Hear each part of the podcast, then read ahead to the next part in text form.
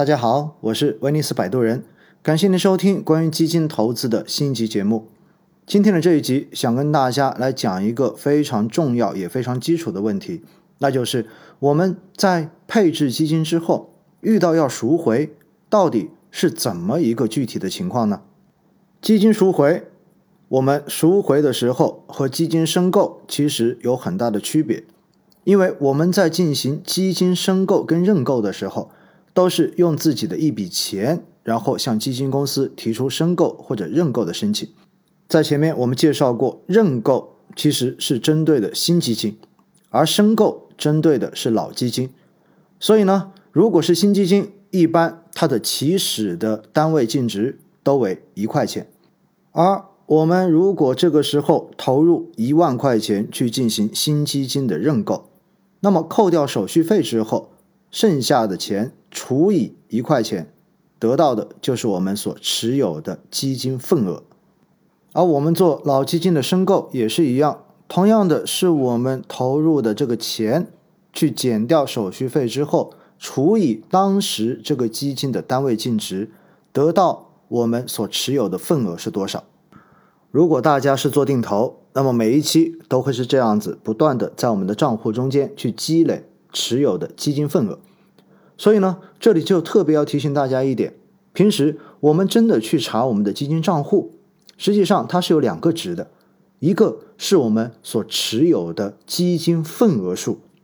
而另外一个是当时我们所持有的基金份额去乘以当天的基金单位净值得到的我们的持仓金额。现在很多的平台，尤其是互联网平台，基本上都会用最大的字眼显示出你当时的持仓金额到底是多少。而到底我们有多少的份额，可能我们要仔细看一看，你才能在数据中间找到。为什么要特别提醒大家这一点呢？因为大家一定记得一点：基金在进行赎回的时候，你所填入的那个赎回的数字，实际上并不是金额的数字，你所填的那个数字是赎回份额的数字。所以，这是基金在申购跟赎回中间最大的一个差别。申购的时候，我们是直接拿了一笔钱来进行申购；但是赎回的时候，我们所提交的赎回申请，不是指我要赎回多少钱，而是提交的一笔我想要赎回多少基金份额的申请。所以，我们提交了这个赎回申请之后，到底能够到账多少钱？实际上是要看你赎回当天晚上的基金净值，来乘以你提交赎回申请的基金份额总额，然后再减掉赎回手续费之后得到的结果。所以有很多朋友经常会说：“哎，我看我的账面上面有五万块钱，怎么我进到我自己的基金账户，我要做赎回的时候，发现只有两万多。”那剩下的两万多去哪里了？实际上，这个时候您所看到的那个两万多，是指你持有的基金份额总数。如果你持有的份额总数是两万多，而你显示的持仓金额有五万多，那说明现在这个基金的基金净值是在两块多钱的。所以，用你的持有份额去乘以基金净值，就等于你的持仓金额总数。如果这个时候您打算要拿一万块钱，赎回来用，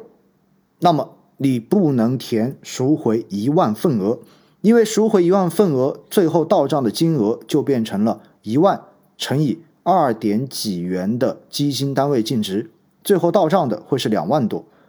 这个时候要去赎回，我们提交的申请就应该大概是五千份左右的份额，这样子赎回到账的钱就是一万左右。为什么要特别提醒大家这一点呢？因为在前面说到止盈的时候，特别提到了我们如果做止盈，应该是做全额止盈，而全额止盈就涉及到，假设我有最后一笔的定投扣款，持有期还不到七天，如果赎回这些份额，将会要被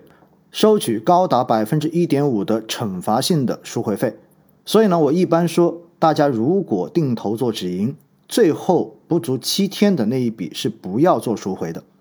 当大家提交赎回申请的时候，一般各个系统里面都会提示你，你所赎回的这些份额中间含有持有期不满七天的份额，建议你应该要做剔除。所以这个时候我们该做的事情是什么？我们该做的事情是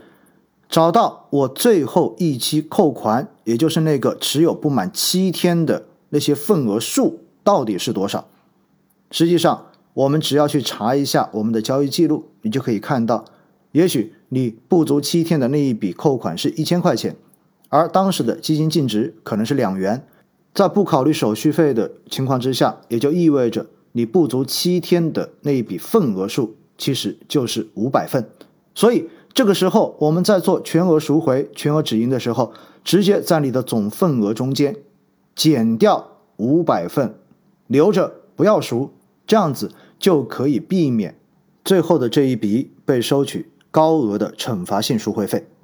所以大家一定要记得一点：公募基金的申购是用金额去进行申购，但是公募基金的赎回，我们在任何系统中间所填入的那个数字不是金额，而是份额数。